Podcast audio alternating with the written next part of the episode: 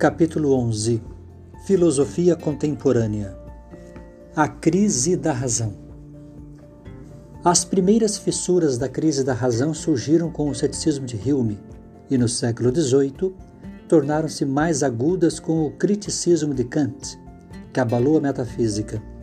Porém, a partir do final do século XIX, os mestres da suspeita, Marx, Nietzsche e Freud, introduziram elementos de desconfiança na capacidade humana de conhecer a realidade objetiva e de ter acesso transparente a si mesmos. A reação ao racionalismo iluminista, isto é, a crença de que a razão seria capaz de alcançar a verdade e de que a ciência, por meio da tecnologia, nos tornaria mestres e senhores da natureza, manifestava-se também com o movimento romântico que irrompera no século XIX. Os românticos valorizavam o ser humano integral, daí a importância das artes. No mesmo século, além de Nietzsche, o alemão Arthur Schopenhauer e o dinamarquês Soren Kierkegaard foram alguns dos que se submeteram à prova os alicerces da razão.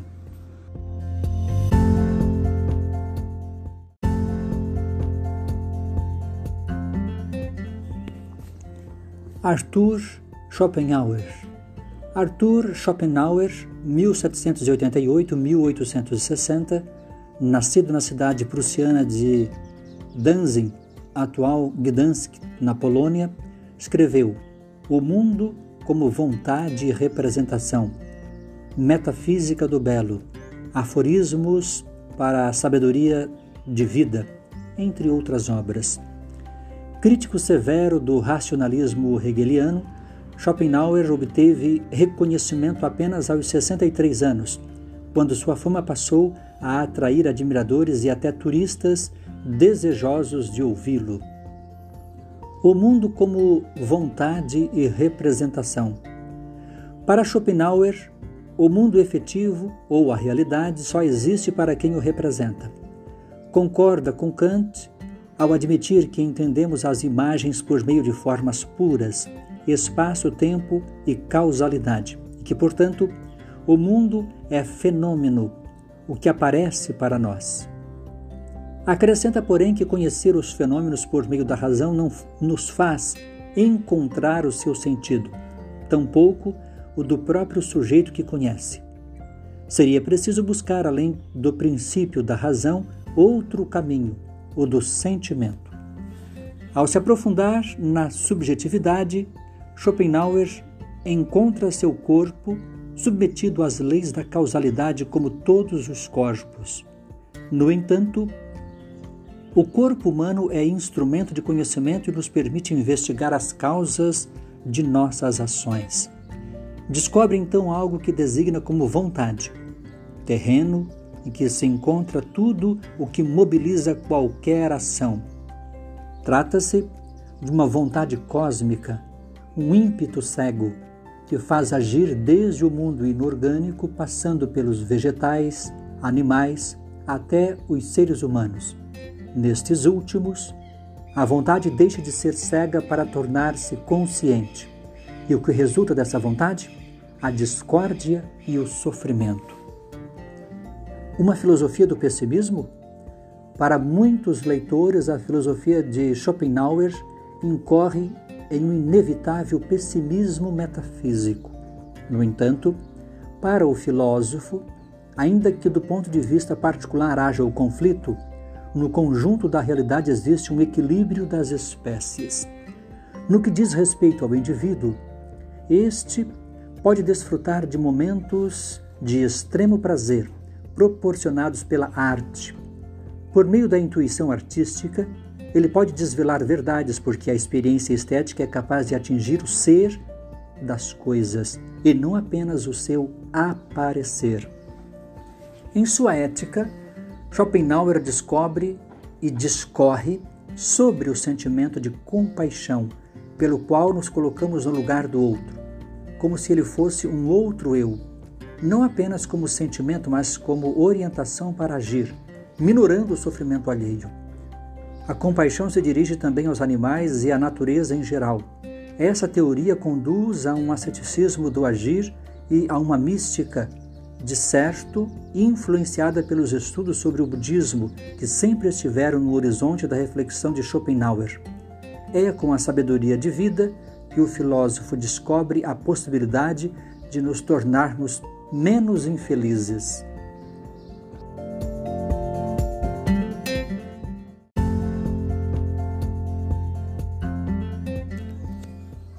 Capítulo 11 Kierkegaard Razão e Fé. O pensador dinamarquês Soren Kierkegaard, 1813-1855, é um dos precursores do existencialismo contemporâneo. Entre suas obras destacam-se Temor e Tremor, o conceito de angústia e migalhas filosóficas.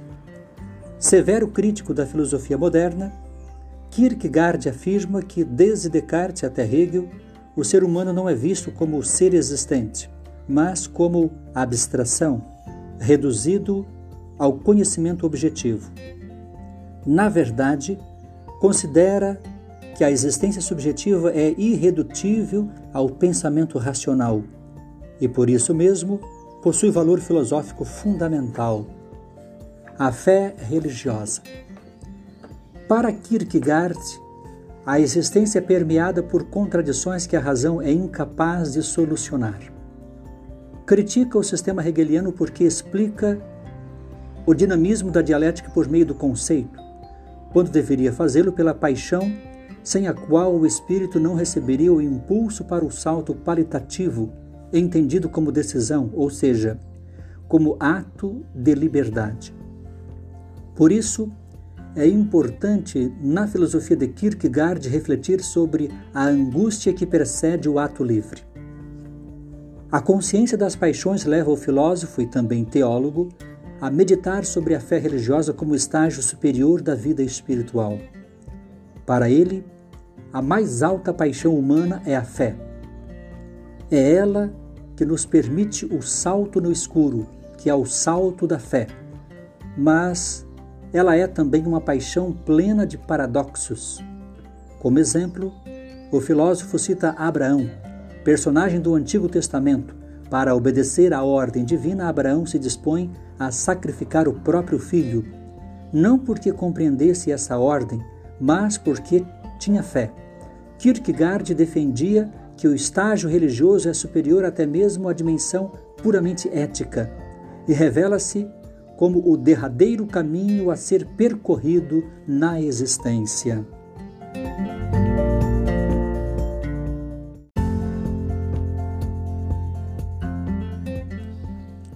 Capítulo 11 Nietzsche O critério da vida.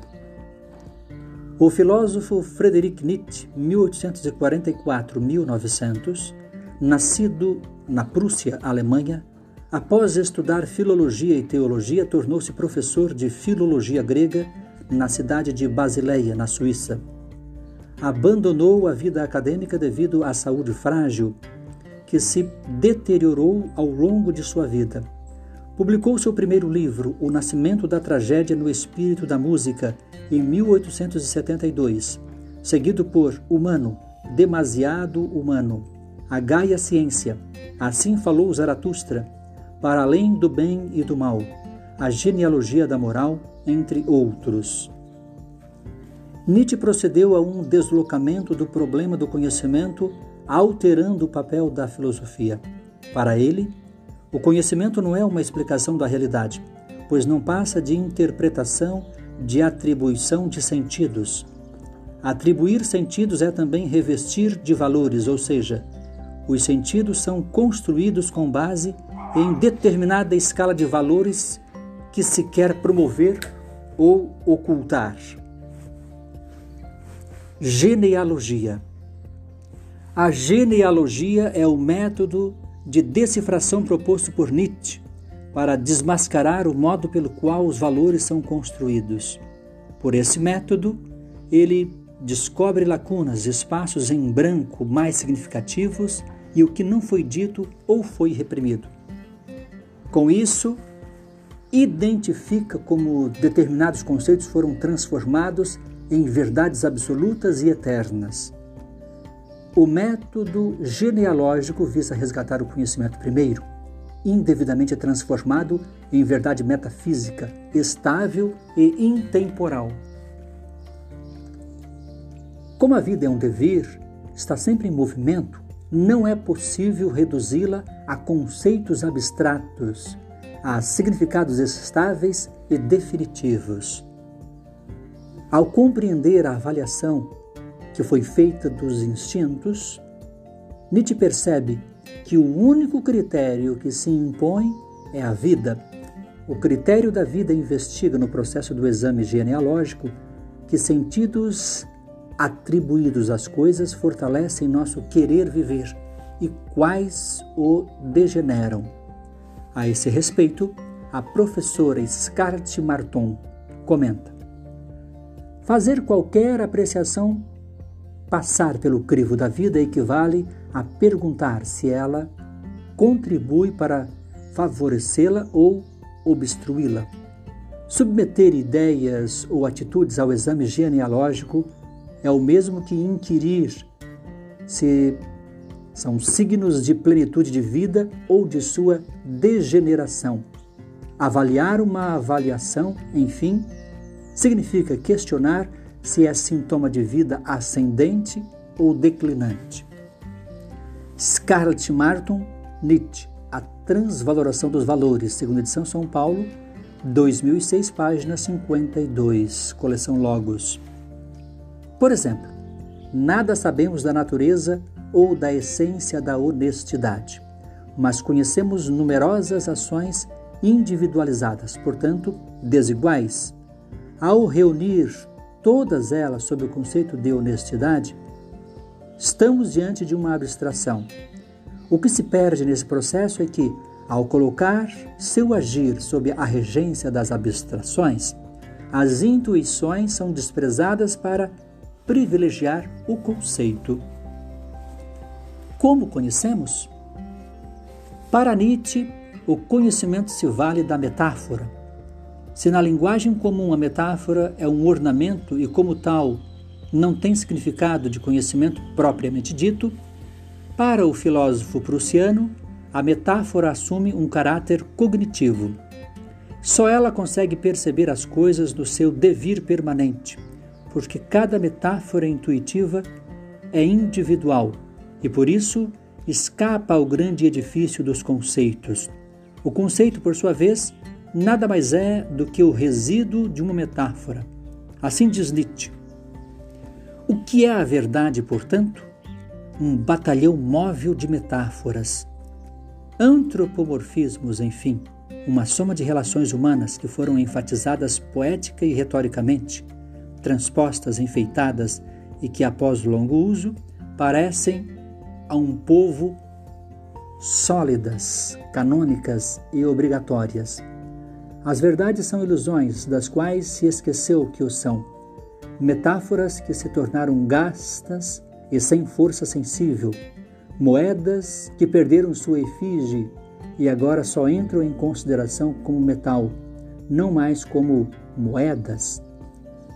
Friedrich Nietzsche, sobre verdade e mentira no sentido extramoral. Terceira edição, São Paulo, abril cultural, coleção Os Pensadores. Outro aspecto do caráter interpretativo de todo conhecimento é a teoria do perspectivismo, que consiste em perseguir uma ideia sob diferentes perspectivas. Essa pluralidade de ângulos não nos leva a conhecer o que as coisas são em si mesmas, mas é enriquecedora por nos aproximar da complexidade da vida em seu movimento. Entre o final do século XIX e o início do seguinte, a crítica ao racionalismo delineou-se mais claramente e repercutiu em todo o século XX, o que levou à necessidade de se repensar a filosofia.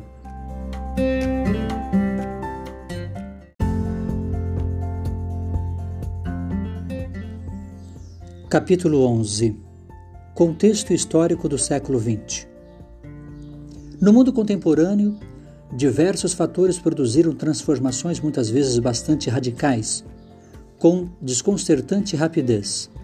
As grandes descobertas tecnológicas no campo da automação, da robótica e da microeletrônica provocaram mudanças nas fábricas e no setor de serviços, alteraram a relação entre cidade e campo, afetaram a maneira de morar e de se comunicar, tanto em relação interpessoais como em termos planetários. Vivemos a era da globalização como se o mundo fosse uma grande aldeia. Em época alguma se atingiu tão elevado nível de interrelacionamento que nos permitisse até mesmo falar em um mercado mundial determinando a produção, a distribuição e o consumo de bens, e em uma cultura da virtualidade real que liga todos os pontos do globo e influencia comportamentos. No turbulento século XX, Vivemos duas guerras mundiais e inúmeros conflitos, mas esse também foi o século das reivindicações de muitas bandeiras, do feminismo, do poder jovem, das minorias silenciadas por milênios, o que revolucionou ideias e atitudes. Crise da subjetividade. O que denominamos crise da razão é também uma crise da ideia de subjetividade. A herança mais grata da modernidade desde Descartes foi a descoberta de que o sujeito era capaz de conhecer e de chegar à verdade indubitável do cogito, tornando-se o autor de seus atos pela vontade livre. Nas décadas que se seguiram, vários pensadores debruçaram-se sobre a questão da morte do sujeito, que significa a desconstrução do conceito de subjetividade como fora construído na Idade Moderna. De que modo, então, contornar o impasse da descrença na possibilidade do conhecimento como algo que dependeria da pessoa, do lugar e do tempo? Veremos como diferentes correntes filosóficas do século XX enfrentaram os novos questionamentos.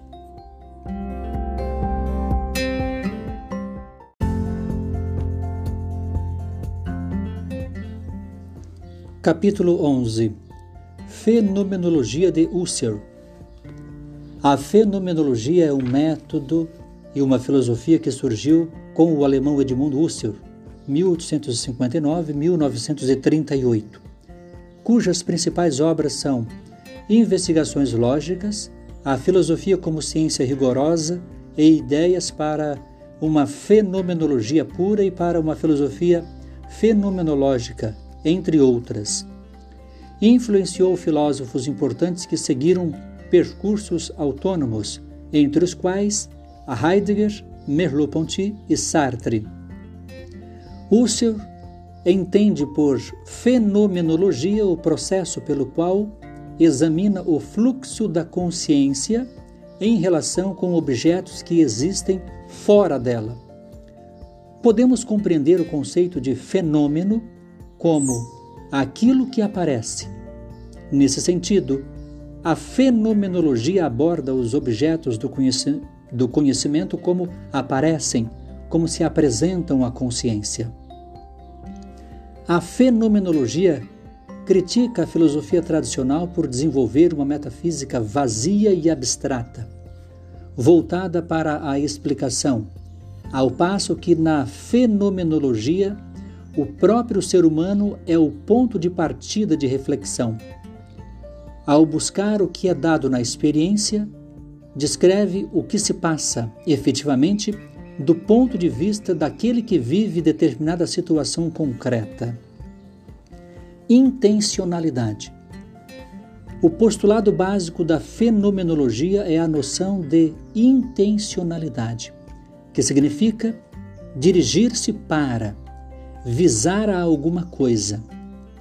Toda consciência é intencional por sempre tender para algo, por visar algo fora de si contrariando o que afirmaram os racionalistas, como Descartes, que não há pura consciência separada do mundo, porque toda consciência é a consciência de alguma coisa. Contra os empiristas, como Locke, a fenomenologia afirma que não há objeto em si, já que o objeto é sempre para um sujeito que lhe dá significado. Dessa maneira, pretende resolver a contradição entre corpo-mente e sujeito-objeto. A fenomenologia pretende humanizar a ciência, apoiada em uma nova relação entre sujeito e objeto. Ser humano e mundo, considerados polos inseparáveis. Nesse aspecto, contrapõe-se também a filosofia positivista do século XIX, que se baseia na convicção de um conhecimento científico neutro e despojado de subjetividade. Como a consciência é doadora de sentido, fonte de significado, o processo de conhecer nunca termina. É uma exploração exaustiva do mundo. Vale lembrar que a consciência do mundo não se reduz ao conhecimento intelectual, pois a consciência também é fonte de intencionalidades afetivas e práticas. O nosso olhar é o ato pelo qual temos a experiência vivida da realidade, percebendo, imaginando, julgando, amando, temendo, etc.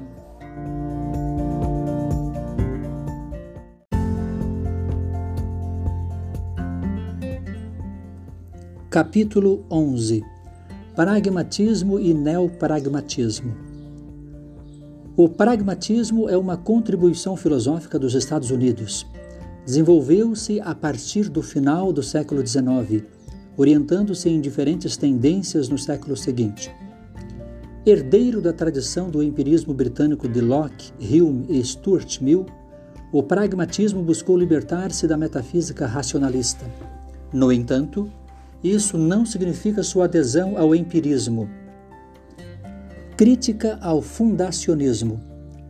Denomina-se fundacionismo ou fundacionalismo, a tendência epistemológica que entende a verdade como crença justificada, ou seja, o conhecimento é visto como uma estrutura. A base dessa estrutura é constituída de fundamentos certos e seguros, como na metafísica tradicional. Por exemplo, os filósofos tradicionais buscam justificar uma crença baseando-se em outra, em outra e mais outra, até chegar a uma que constitua o ponto de partida, que sustente as demais, ou seja, uma fundação. Se usarmos a metáfora de um edifício, todas as colunas se sustentam pela fundação. Foi assim que Platão chegou à noção de bem, ou Descartes à ideia clara e distinta do cogito. Com a noção de experiência, o pragmatismo contradiz a perspectiva rígida da filosofia tradicional. A experiência é entendida como um conjunto de relações que os seres humanos estabelecem entre si e com o entorno, é uma atividade conceitual capaz de guiar as ações futuras na nossa relação com o ambiente. Por esse motivo, estabelece o critério que distingue o que é verdadeiro e apresenta uma visão de conhecimento em que os conceitos não são ideias abstratas, mas instrumentos que orientam a ação. A definição de experiência, embora varie entre os pragmatistas, teria algo em comum, como diz o historiador da filosofia Nicola Abaniano. Para o pragmatismo, a experiência é substancialmente abertura para o futuro. Uma característica básica será a possibilidade de fundamentar uma previsão. Nesse sentido, a tese fundamental do pragmatismo é a de que toda verdade é uma regra de ação, uma norma para a conduta futura. A verdade depende, portanto, dos resultados práticos alcançados pela ação. Vale lembrar que o pragmatismo filosófico não reduz grosseiramente a verdade à utilidade. Para o pragmatista William James, uma proposição é verdadeira quando funciona, isto é, permite que nos orientemos na realidade, levando-nos de uma experiência a outra. Representantes do pragmatismo: Charles Sanders Peirce, 1839-1914, estudioso de lógica simbólica e semiótica, teoria dos signos, foi o iniciador do pragmatismo. Peirce propõe o conceito de falibilismo, que mais tarde seria usada pelo neopositivista Karl Popper. Segundo o falibilismo, não podemos estar absolutamente certos de nada. Como saber algo, então? Ao analisar a linguagem, Peirce observa que o pensamento produz hábito de ação, e estes derivam de crenças que, por sua vez, tranquilizam nossas dúvidas. Mas como saber se essas crenças são válidas? Nem todas as crenças nos levam a bons resultados, apenas aquelas que conduzem à ação de forma eficaz. Entre estas, as mais sólidas são as que se originam da ciência e podem ser confirmadas pela experiência.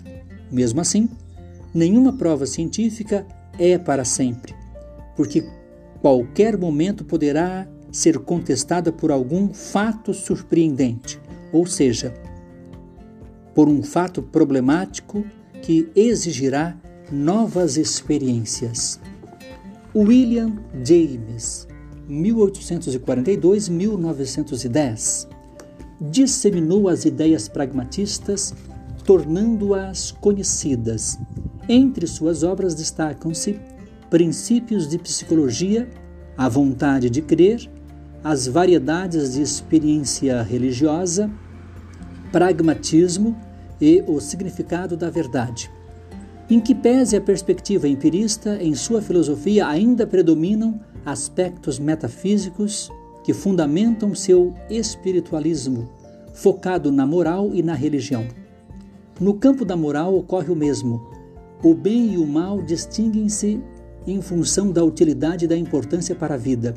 Por isso, em A Vontade de Crer, William James afirma que se pode crer em tudo o que se queira, mesmo nas verdades que não foram demonstradas, como na fé religiosa. John Dewey, 1859-1952, seguidor de, de James, foi filósofo e educador. Sua vasta produção intelectual compreende artigos e ensaios, conferências e obras como Escola e Sociedade, Democracia e Educação, Experiência e Educação e ensaios de lógica experimental. O pragmatismo de Dewey é uma espécie de instrumentalismo. Como é importante que as ideias estejam ligadas à prática, elas são propriamente instrumentos para resolver problemas. A relevância ou não e a eficácia para alcançar esse fim garantem sua validade. Por isso, as ideias não são verdades ou, ou falsidades absolutas, elas podem ser corrigidas ou aperfeiçoadas. Neopragmatismo. No final do século XX surgiu a corrente do neopragmatismo, cujo principal expoente foi o estadunidense Richard Hart, 1931-2007. O filósofo escreveu, entre outras coisas, Contingência, Ironia e Solidariedade e A Filosofia e o Espelho da Natureza Herdeiro de John Dewey e de Martin Heidegger, recebeu influência da filosofia analítica e seu pensamento se fertilizou em debates com filósofos de diversas tendências como Donald Davidson e Gurgen Habermas, sobretudo abordando temas de epistemologia. Hort se recusou a buscar a verdade objetiva criticando a epistemologia tradicional, segundo a qual a mente humana teria a capacidade de espelhar a natureza e atingir sua representação precisa. Como os demais pragmatistas, rejeita o fundacionismo e propôs uma nova concepção de filosofia, nem essencialista, nem sistemática. Enquanto a experiência era a principal referência para os pragmatistas clássicos, os contemporâneos deslocaram sua atenção para a linguagem, Só que não se trata da linguagem que, na concepção tradicional, é um véu que se interpõe entre nós e o objeto, ocultando o que as coisas são em si, mas a linguagem como um meio de ligar objetos uns aos outros. Por exemplo, não podemos saber o que é uma mesa sem ligá-la a conceitos como ser de madeira, castanha, velha ou dura, esbarrar nela pode machucar. Do mesmo modo, o número 10 só tem sentido na sua relação com outros. Está entre o 9 e o 11, é a soma de 6 e 4, é divisível por 2. Hort abandonou de vez a tentativa de atribuir à noção de verdade um papel explicativo. Para ele, a racionalidade aperfeiçoa-se na comunidade, pela troca de versões e de crenças, e o significado está sempre em aberto, mantendo-se por meio da reflexão que não dispensa o diálogo permanente, da grande conversação, capaz de buscar as novas crenças e novas descrições de um mundo em mutação.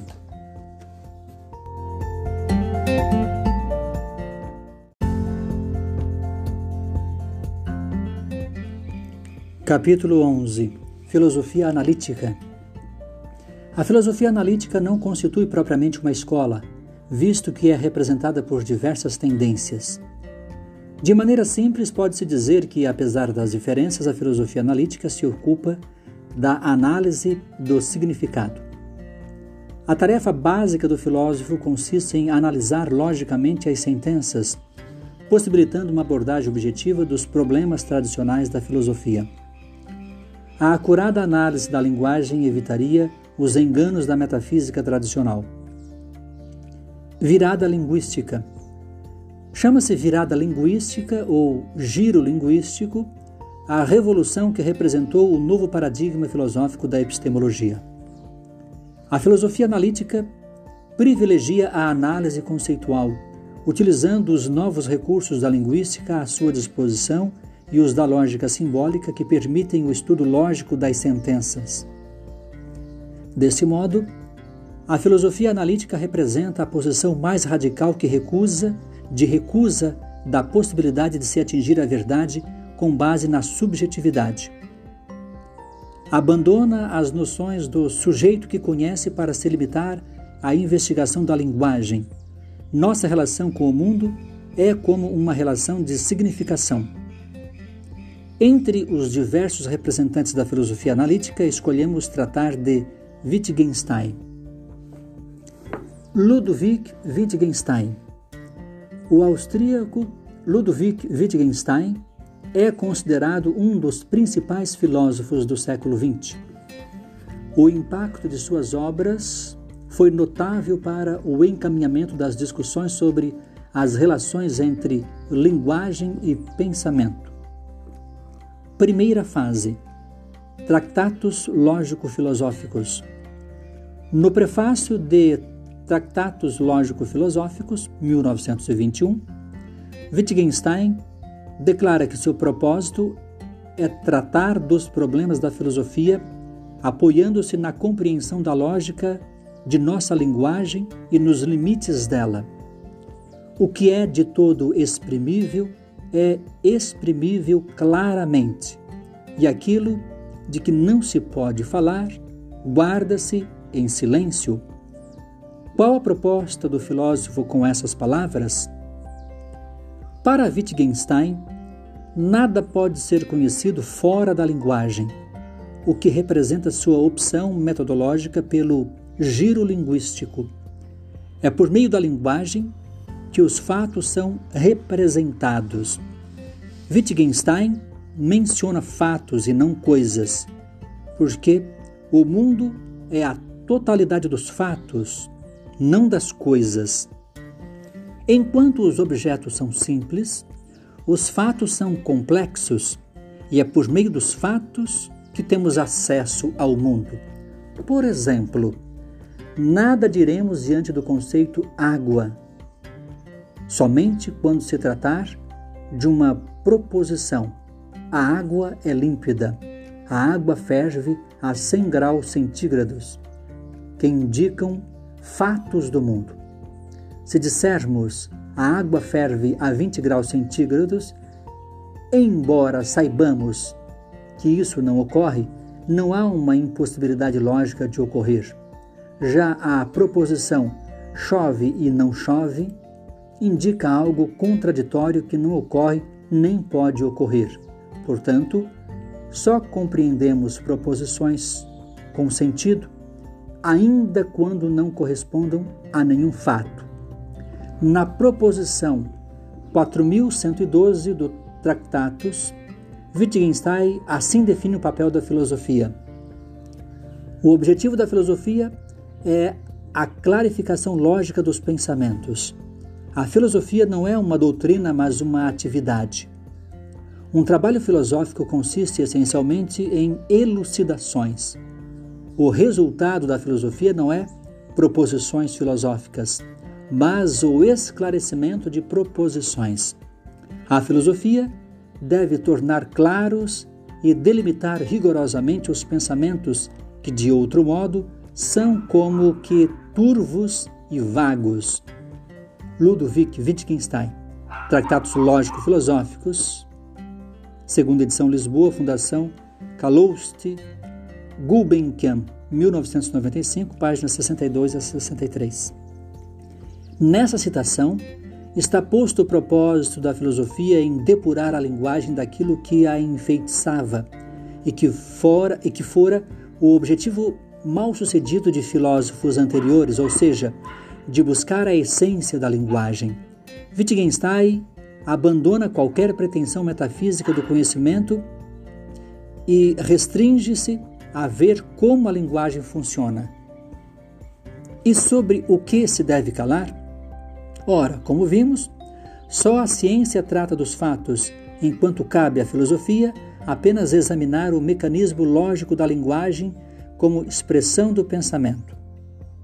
Por isso, nada pode dizer sobre os fundamentos da ética, da estética e da religião.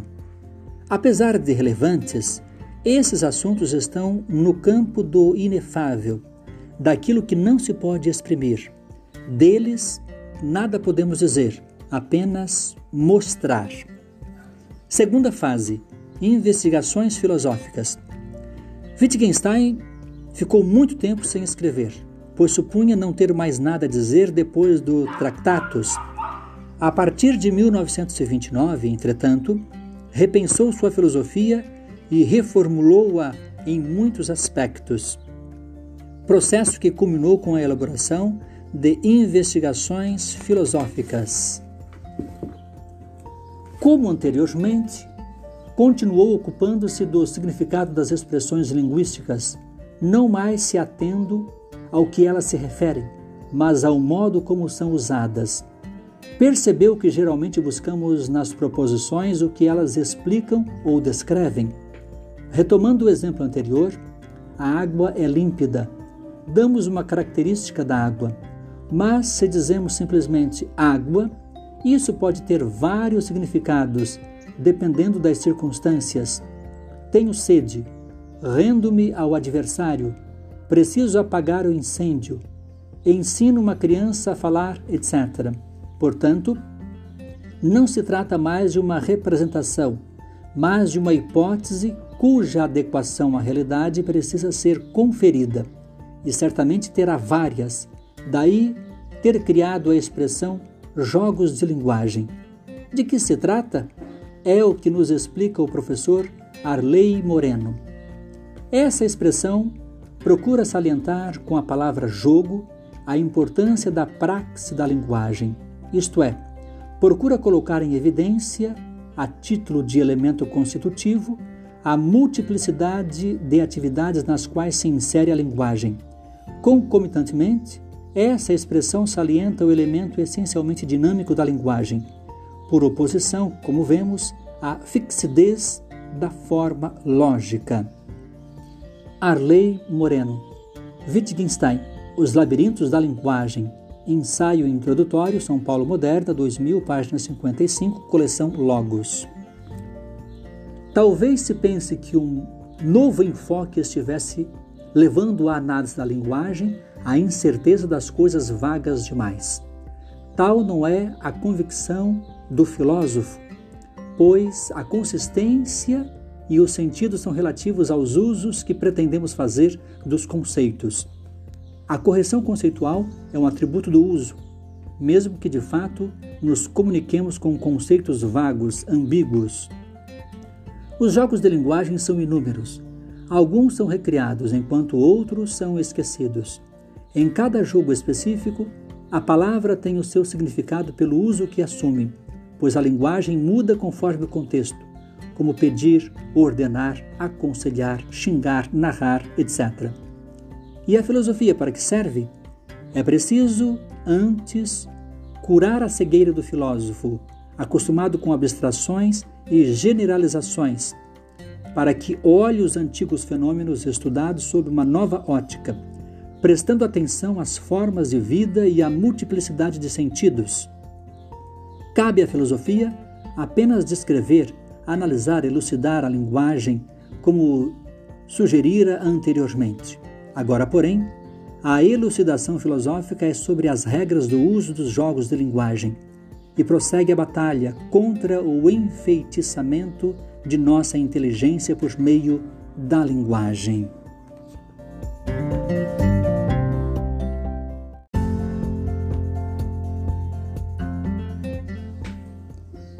Capítulo 11 Escola de Frankfurt Teoria Crítica A Escola de Frankfurt surgiu na Alemanha em 1925.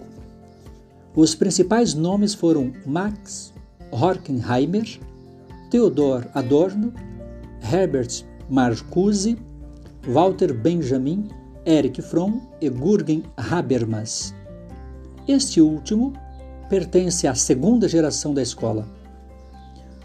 Os principais temas de natureza sociológico-filosófica são autoridade, autoritarismo, totalitarismo, família, cultura de massa, liberdade, o papel da ciência e da técnica. A filosofia dos frankfurtianos é conhecida como teoria crítica, em oposição à teoria tradicional representada pelos filósofos desde Descartes. O que eles criticam? Leitores de Marx, Nietzsche, Freud e Heidegger os frankfurtianos sabem que não se adere à razão inocentemente. Concluem que a razão, exaltada tradicionalmente por ser iluminada, também traz sombras em seu bojo quando se torna instrumento de dominação. A razão instrumental. Na obra Eclipse da Razão, Horkheimer distingue dois tipos de razão a razão cognitiva e a razão instrumental. A razão cognitiva busca conhecer a verdade. Diz respeito ao saber viver, aos fins propriamente humanos, à sabedoria. Essa razão regula as relações entre as pessoas e entre as pessoas e a natureza.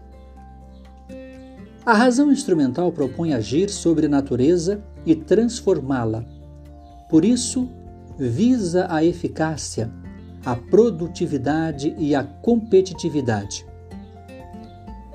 Para Horkheimer, os dois tipos de racionalidade coexistem. No entanto, no capitalismo, o desenvolvimento das ciências e sua aplicação à técnica levou o progresso da tecnologia a patamares jamais alcançados, de maneira que a razão instrumental tomou tal vulto que se sobrepôs à razão cognitiva. Para os frankfurtianos, a origem do irracional deve-se ao predomínio da razão instrumental. Em última análise, a proposta desse tipo de racionalidade é a dominação da natureza para fins lucrativos, colocando a ciência e a técnica a serviço do capital. Ao analisar as sociedades tecnocráticas altamente tecnicizadas e racionalizadas, os frankfurtianos denunciaram a perda da autonomia do sujeito. Docilizado tanto pela sociedade industrial totalmente administrada, como pelas extremas regressões à barbárie representada pelos estados totalitários. Por tudo isso, o indivíduo autônomo, consciente de seus fins, deve ser recuperado. Sua emancipação só será possível no âmbito individual quando for resolvido o conflito entre a autonomia da razão e as forças obscuras e inconscientes que invadem essa mesma razão. Ao reivindicarem a autonomia e o direito à felicidade, dizem não ao sacrifício individual das gerações presentes e criticam o revolucionário tagarela que exalta o sofrimento do povo ao mesmo tempo que o submete à mais cruel opressão, como é o caso do francês Robespierre, que, em nome de ideais democráticos, instalou, instalou o terror.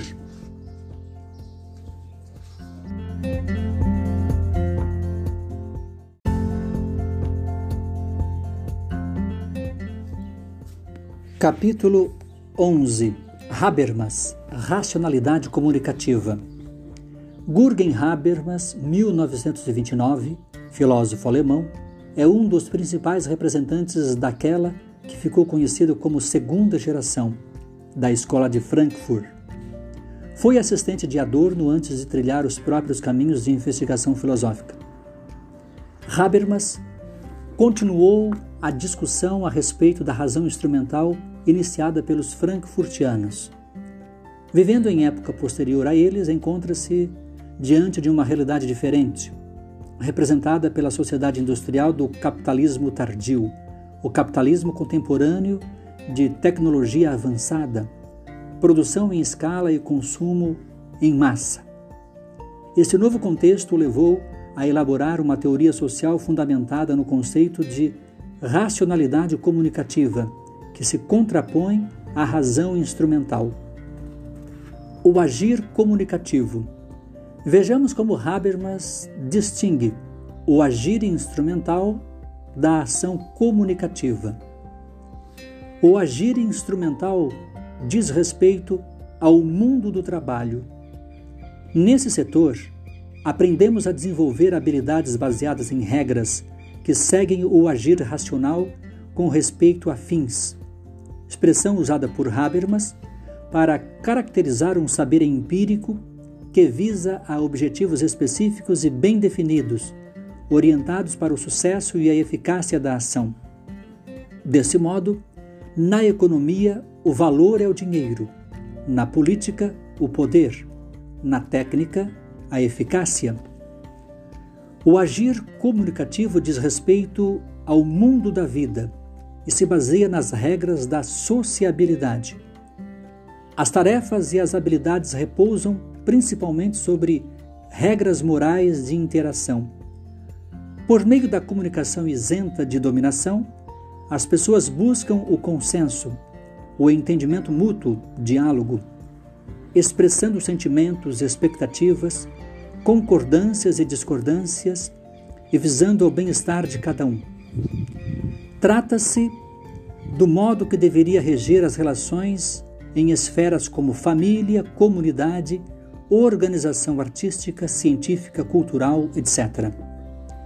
Essa pluralidade de vozes não paralisa a razão no relativismo uma vez que, por meio do procedimento argumentativo, o grupo busca o consenso em princípios que pretendem assegurar sua validade. Portanto, a verdade não resulta da reflexão isolada. Ela é exercida por meio do diálogo orientado por regras estabelecidas pelo grupo numa situação dialógica ideal.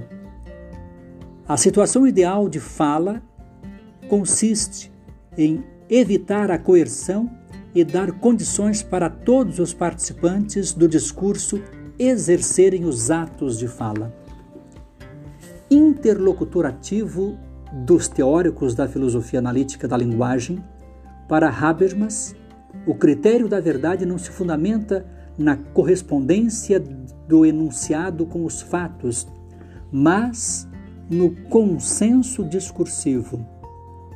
Essa postura o encaminha para elaborar a ética do discurso. O problema surge quando a racionalidade instrumental se estende para outros domínios da vida pessoal, nos quais deveria prevalecer a ação comunicativa. Nesse caso, ocorre o empobrecimento da subjetividade humana e das relações afetivas. Isso porque a razão instrumental não avalia as ações por serem justas ou injustas, mas pela sua eficácia.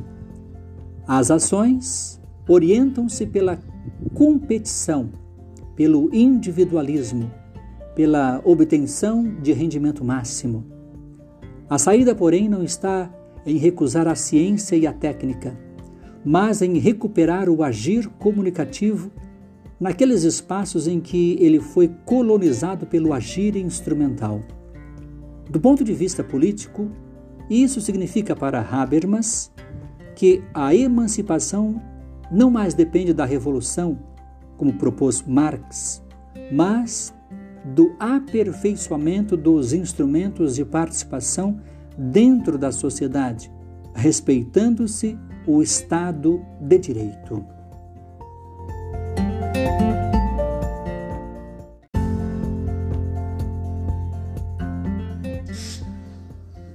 Capítulo 11 Pós-modernidade Não é fácil a definição do conceito de pós-modernidade, pois há diferentes explicações para o fenômeno. Geralmente se refere a pensadores que se destacaram no debate a partir de meados do século XX, abrangendo vários campos do saber. De comum ao estado de espírito que desconfia da herança do século das luzes. Não existe mais a esperança depositada no progresso. Tampouco faz sentido a ilusão de que a razão haveria de nos orientar em direção a uma sociedade mais harmônica. Tudo parece envelhecido e ultrapassado, cada vez mais distante do sonho iluminista da libertação humana pelo conhecimento. Os motivos da descrença na razão iluminista encontram-se em exemplos como o da Alemanha letrada, de onde emergiu o Holocausto na constatação de que o mais alto conhecimento da física contemporânea foi capaz de gestar as bombas que destruíram Hiroshima e Nagasaki, ou ainda na percepção de como os princípios morais absolutos e universais se dissolveram na diversidade de valores relativos e subjetivos. O pós-modernismo também promoveu mudanças no campo da arte as vanguardas artísticas perderam sua força de escândalo. A crítica à austeridade do modernismo é percebida na arquitetura pós-moderna, que ironiza as teorias da funcionalidade na arquitetura, tese da tendência alemã de Bauhaus, e propõe criações com referências ecléticas ao passado. Filosofia pós-moderna. Na filosofia, o pensamento dito pós-moderno sofreu influência do perspectivismo de Nietzsche e de vários filósofos a que já nos referimos no início deste capítulo.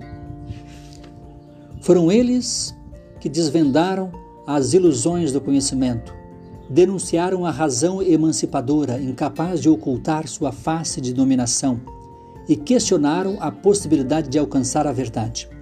No entanto, a partir da década de 1980, outros expressaram de maneira significativa essas rupturas por meio de um processo de desconstrução da metafísica tradicional, principalmente do conceito de sujeito e de sua pretensa autonomia.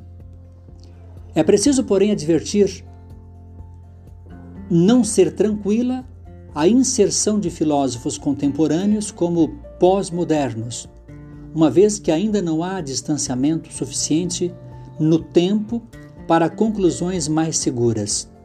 Mesmo porque alguns deles não são propriamente pós-modernos, embora se ocupem em analisar as características desse novo modo de pensar e agir. Há ainda os que recusam explicitamente a concepção de pós-modernidade, como Gurgen Habermas. Em A Modernidade, um projeto inacabado, colocou-se contra o movimento pós-moderno porque, para ele, a tarefa iniciada por Kant de superação da incapacidade humana de ousar servir-se do próprio entendimento e da própria razão ainda deverá ser completada, pois é uma tarefa a ser refeita a cada momento com base no exercício da razão crítica. Já o francês Jean-François Lyotard, 1924-1998, tematizou a questão da pós-modernidade na obra A Condição Pós-Moderna, 1979. Para ele, o pós-moderno representa a incredulidade diante das grandes narrativas, que se dizem capazes de explicar a realidade de modo absoluto e universal. Tinha sido esse o sonho de Descartes e de todas as teorias radicais globalizantes, como as construídas por Hegel, Marx, Freud e até pelas grandes religiões. Contrariando-os, a pós-modernidade aceita o fragmentário, o descontínuo, o caótico. Outros filósofos, como Foucault, Derrida e Deleuze, serão tratados neste capítulo, ainda que deixando de lado muitos outros, os italianos Gianni Vattimo, 1936, e Giorgio Agamben, 1942.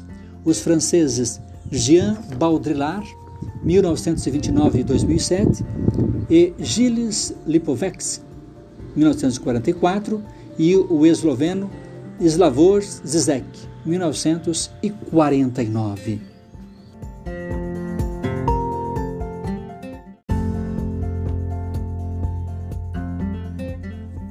Capítulo 11 Foucault Verdade e Poder O filósofo francês Michel Foucault, 1926-1984, desenvolveu um método de investigação histórica e filosófica. O ponto de partida de sua pesquisa foi a mudança de comportamentos ocorrida no início da Idade Moderna, sobretudo em instituições prisionais e hospícios suas principais obras são Arqueologia do Saber, História da Loucura na Era Clássica, As Palavras e as Coisas, Vigiar e Punir, História da Sexualidade e Microfísica do Poder. Foucault pretendia entender como as ideias de loucura, disciplina e sexualidade foram construídas historicamente desde o século XVI. Suas reflexões o levaram a apresentar uma nova teoria em que se estabelece o nexo entre saber e poder. Conforme a tradição da modernidade, o saber antecede o poder. Primeiro, busca-se a verdade essencial, da qual decorre a ação.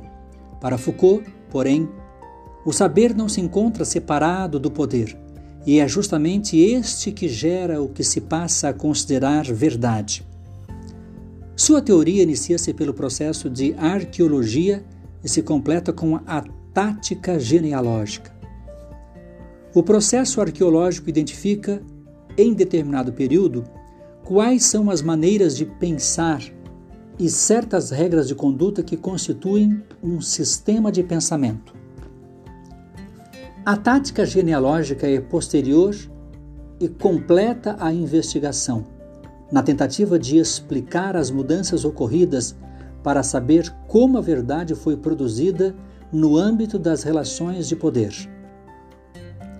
Instituições fechadas. Foucault examinou as condições do nascimento da psiquiatria. Levantou a hipótese de que o saber psiquiátrico não se constituiu para entender o que é a loucura, mas como instrumento de poder que propiciou a dominação do louco e seu confinamento em instituições fechadas? Não por acaso, também os mendigos eram recolhidos em asilos, o que representou uma tática de exclusão que separa o louco do não louco, o perigoso do inofensivo, o normal do anormal. Para o filósofo, a mudança deveu-se à ascensão da burguesia ao se constituir como classe dominante, precisou de uma disciplina que excluísse os que eram considerados incapazes e inúteis para o trabalho, como loucos e mendigos. Com o desenvolvimento do processo de produção industrial, a nova classe interessou-se por mecanismos de controle mais eficazes, a fim de tornar os corpos dóceis e os comportamentos e sentimentos adequados ao novo modo de produção. Em História da Loucura, Foucault relata que entre os séculos XV e XVI, uma das mais recorrentes expressões literárias pictóricas sobre a loucura foi a da nau dos loucos ou nau dos insensatos. Transportados para lugares distantes ou deixados à deriva, assombravam a imaginação das pessoas.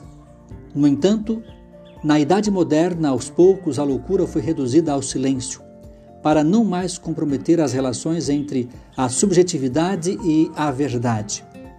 Além de expulsa por uma razão dominadora, a loucura passou a ser vista como doença e a ser controlada em instituições fechadas que se espalharam pela Europa nos séculos 17 e 18. Anal transformar-se em hospício. O mesmo tratamento foi dado a pobres e desocupados.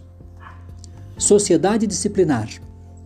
Nos séculos 17 e 18, os processos disciplinares assumiram a fórmula geral de dominação exercida em diversos espaços, além do já referido hospício, nos colégios, nos hospitais, na organização militar, nas oficinas, na família. Exerceu-se também pela medicalização da sexualidade. O controle do espaço, do tempo, dos movimentos foi submetido ao olhar vigilante, que, por sua vez, introjetou-se no próprio indivíduo. A extensão progressiva de dispositivos disciplinares ao longo daqueles séculos e sua multiplicação no corpo social configuram o que se chama sociedade disciplinar. Desse modo, de acordo com a microfísica do poder, Foucault identifica que o poder não se exerce de um ponto central como qualquer instância do Estado, mas se encontra disseminado em uma rede de instituições disciplinares. São as próprias pessoas, nas relações recíprocas, pai, professor, médico, que fazem o poder circular. Cabe à genealogia do saber investigar como e por que esses discursos se constituíram que poderes estão na origem deles, ou seja, como o poder produz o saber. Controle da sexualidade. Em História da Sexualidade, Foucault destacou que na civilização contemporânea fala-se muito sobre sexualidade, sobretudo para proibi-la. Isso ocorre na instância da família, da religião, da comunidade. Quanto à ciência, são estabelecidos padrões de normalidade e patologia, bem como classificações de tipos de comportamento. A palavra do especialista competente aprisiona os indivíduos, submetendo-os à vigilância e à regulação sexual. Desse modo, o discurso científico naturaliza o sexo, isto é, apresenta-o como algo natural e não cultural, reduzindo-o a uma visão biologizante. Por exemplo, durante muito tempo, a mulher ficou reduzida em sua sexualidade, ora por estar submetida ao desejo masculino, ora, no polo oposto, como aquela que gera filhos, presa a um destino biológico. Outro caso é o da homossexualidade, que Foucault comenta. Foi por volta de 1870 que os psiquiatras começaram a constituí-la, a homossexualidade, como objeto de análise médica, ponto de partida, certamente, de toda uma série de intervenções e de controles novos. É o início tanto do internamento dos homossexuais nos asilos, quanto da determinação de curá-los. Antes, eles eram percebidos como libertinos e às vezes como delinquentes, daí as condenações que podiam ser bastante severas, às vezes o fogo, ainda no século XVIII, mas eram inevitavelmente raras.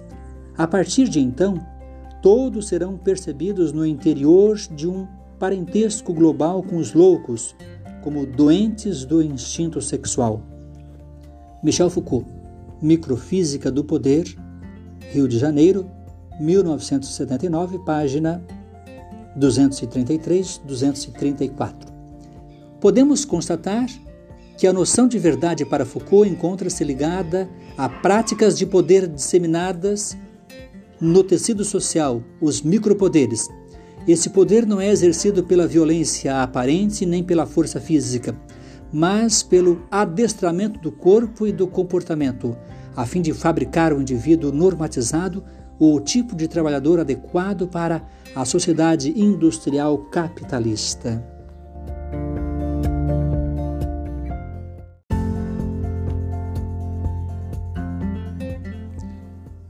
Capítulo 11 Jacques Derrida Desconstrucionismo Para o franco-argelino Jacques Derrida, 1930-2004, o modelo totalizante da filosofia se esgotara, o que exigia novas formas de filosofar. Além disso, o risco de considerar que a teoria de cada um é a verdadeira fez que muitos sistemas filosóficos se estendessem no tempo sem que seus pressupostos fossem examinados. Por isso, Derrida se distancia das grandes sínteses, como a hegeliana, e se esforça em se desfazer dos sentidos múltiplos. Um dos seus principais focos foi a desconstrução da metafísica tradicional, baseada na ideia de fundamento e de identidade. A desconstrução estende-se a vários campos do saber pois em toda teoria há elementos ficcionais que nem sempre são percebidos como tal. Isso significa identificar o que está dissimulado, oculto nas entrelinhas, processo que enriquece a filosofia sem destruí-la. Aliás, estaria aí justamente a possibilidade de sua renovação. Recebemos da tradição metafísica um conjunto de oposições: alma, corpo, voz, escrita, voz, pensamento, razão, desrazão dicotomias ou pares conceituais que tecem hierarquias. Alma superior ao corpo, valorização da voz em detrimento da escrita, a razão que exclui a loucura. Nessas oposições, Derrida descobre não normas lógicas e neutras, mas hierarquias e valores que geram violência pela exclusão de um dos lados. A proposta do filósofo é questionar as oposições, negando a exclusão e mostrando que cada noção só tem sentido em relação à outra. Nas obras da Gramatologia e Escritura e Diferença, publicadas na década de 1960, destaca que a tradição filosófica é logocêntrica, por privilegiar o logos, a razão, como base de toda a verdade, e é fonocêntrica, por valorizar a voz e a presença em detrimento da escrita, que seria apenas um substituto, uma auxiliar delas. Aqui, desconstruir não é reabilitar a escrita contra a fala, mas recusar a oposição entre as duas estabelecida a partir da ideia de anterioridade ou de superioridade de uma em relação à outra. Tanto é que para ele, mesmo nas sociedades sem escrita, há formas de arquiescritas, por exemplo, maneiras de registrar o número de escravos ou de bens produzidos. Derrida cria o neologismo différence, termo francês que tem sido traduzido de diversas maneiras, diferença, diferência, ou mesmo mantendo a grafia usual diferença. A alteração do termo original diferença, diferença faz sentido em francês, porque apesar de grafia diversa, as duas palavras são pronunciadas de maneira idêntica. Ao colocar a letra A no lugar de E, o filósofo pretende indicar uma mudança na formulação que o novo conceito traz em si, ou seja, o conceito de diferença representa o movimento que produz as diferenças, acusando o princípio de identidade de ser responsável por sistematizar o saber numa totalidade racional, coerente e fechada, que leva à subordinação de um polo a outro. A desconstrução na ética e na política. É importante realçar o fato de Derrida ter nascido na Argélia, então colônia francesa, e pertencer a uma família de judeus argelinos, situação que o expôs à segregação devido ao antissemitismo. Na adolescência, já na França, encontrou empecilhos para ingressar na escola normal devido à redução de cotas para judeus.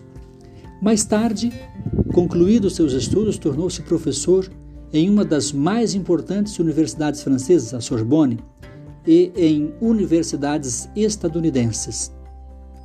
A própria experiência de exclusão marcou o pensamento e o olhar de Derrida para situações de recusa da alteridade, como as que atingem o estrangeiro, o imigrante, a mulher, a criança, os idosos e o animal. Observa-se que toda exclusão é a negação do diferente, a qual desperta naquele que é negado o sentimento de pária, pessoa à margem de uma comunidade. Como um não cidadão, a relação com o outro não passa de um traço do outro em mim. Assim explica a professora Olgária Matos. Quando Derrida afirma ter uma única língua em que ela não é a sua, mas de um outro, dá sequência deslocando-a à interpretação de Freud sobre a questão da identidade e da origem. Nessa refiguração da língua encontra-se o sentimento perturbante, a situação próxima à do pária, no paradoxo da impossível inclusão e da impossível exclusão. Derrida elabora a condição daquele que está à margem, sem uma referência a uma comunidade política.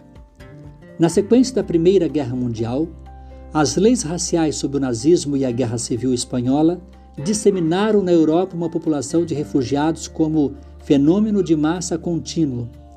O apátrida e o refugiado dizem respeito nos estados industrializados a residentes não estáveis e não cidadãos que não podem nem ser naturalizados nem repatriados. Olgária Matos, Derrida e a língua do outro.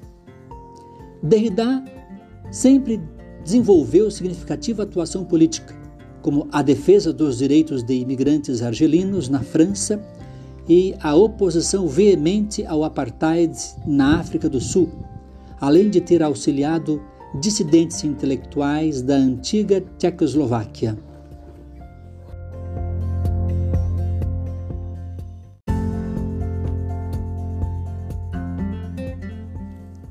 Capítulo 11 Gilles Deleuze A Criação de Conceitos o filósofo francês Gilles Deleuze, em 1925-1995, foi professor em diversas universidades, inclusive na Sorbonne, em Paris.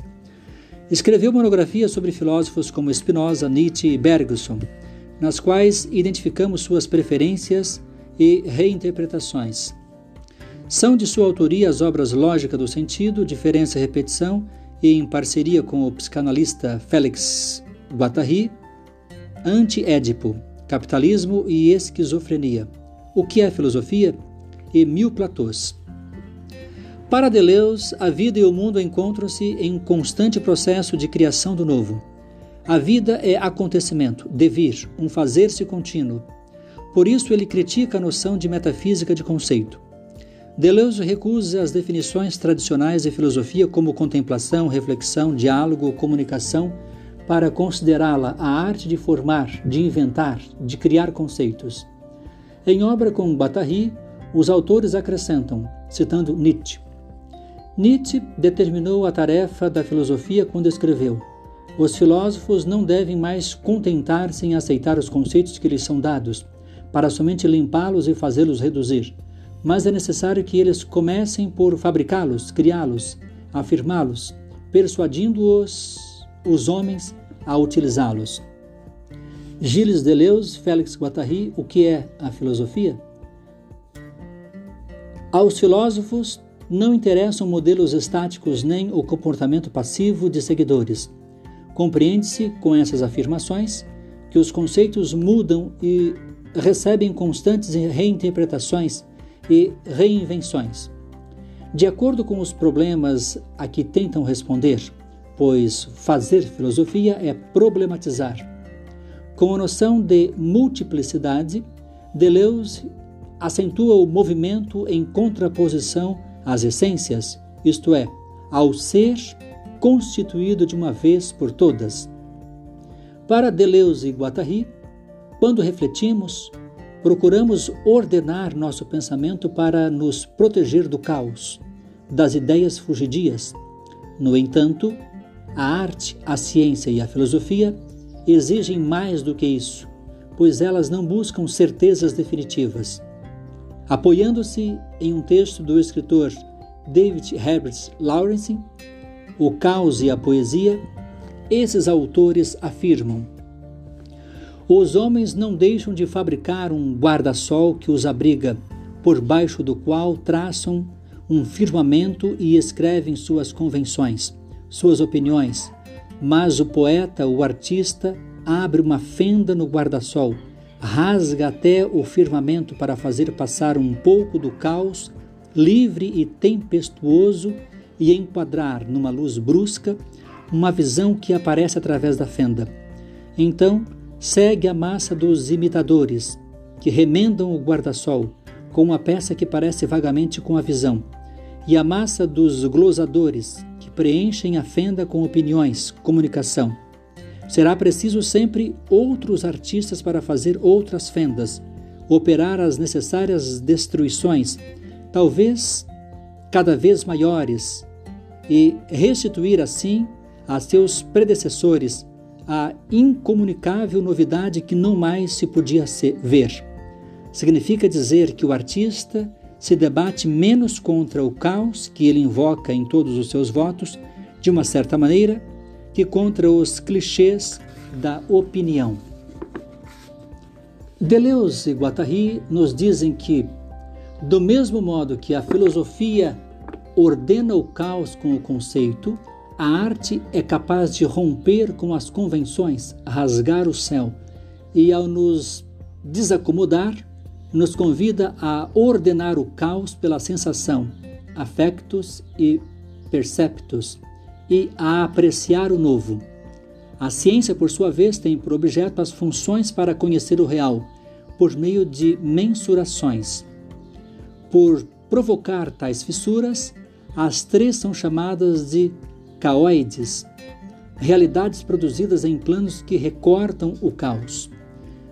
Por ser um estado caoide por excelência, o pensar se compara sem cessar com o caos, ou seja, a filosofia é uma atividade contínua de criação de conceitos para enfrentar os problemas com que se depara, mas que sempre reaparecem com outras configurações. Ao dizer que os conceitos são criados de acordo com os problemas, Deleuze reforça que essa criação se faz no plano da imanência, ou seja, não se busca transcendência alguma, mas apenas situar os elementos no tempo e no lugar onde se vive. Por exemplo, quando o próprio filósofo escreve sobre Foucault, Bergson e Spinoza, apropria-se de conceitos, mas os ressignifica processo que chama de desterritorialização de um plano e sua reterritorialização em outro, ou seja, no tempo e no espaço do próprio Deleuze. Ao contrário da noção de conceito metafísico que aspira à verdade, o que Deleuze chama de conceito é apenas expressão de sentidos e está enraizado na experiência presente e sempre transitória, porque sujeita ao caos. Educação e diferença. A influência de Spinoza e de Nietzsche pode ser notada nas análises pontuais de Deleuze sobre a educação. De fato, há todo um movimento de descoberta da pedagogia deleuziana, o que contradiria o pensamento do filósofo caso fosse apresentada como modelo a ser seguido. Suas observações esparsas, mas incisivas, denotam a prevalência da vida, da alegria, da força da invenção, ou seja, a defesa de uma educação capaz de desenvolver as forças afirmativas sem sucumbir a um poder externo. Esse poder emanaria nos modelos de bom professor e de bom aluno, que instauram uma identidade e anulam as diferenças. Ao contrário, Deleuze, em sua filosofia da diferença, aponta para a multiplicidade. A professora Sandra Mara Coraza, estudiosa de Deleuze, qualifica o verbo artistar para, o, para designar o fazer didático. Para artistar a infância e sua educação, é necessário fazer uma docência à altura, isto é, uma docência artística, modificar a formação do intelectual da educação, constituindo-o menos como pedagogo e mais como analista da cultura, como um artista cultural que já tem condições de pensar, dizer e fazer algo diferente. Docência que, ao exercer-se, inventa, reescreve os roteiros rotineiros de outras épocas, dispersa a mesmice e faz diferença ao educar as diferenças infantis. É a constatação da diferença que nos leva a estabelecer a relação entre o sentir e o pensar, pois é a experiência do encontro que força a pensar a diferença. O pensamento nada é sem algo que force a pensar, que faça violência ao pensamento. O encontro se dá com algo que vem de fora do pensamento e que Deleuze chama de intercessores. O conceito de outro filósofo, um artista, cinema, teatro, pintura, música, um cientista. Muitos foram seus intercessores na literatura, Proust, Kafka. Na pintura, Francis Bacon. No cinema, Jean-Luc Godard. Todos esses encontros liberam uma criação de conceitos.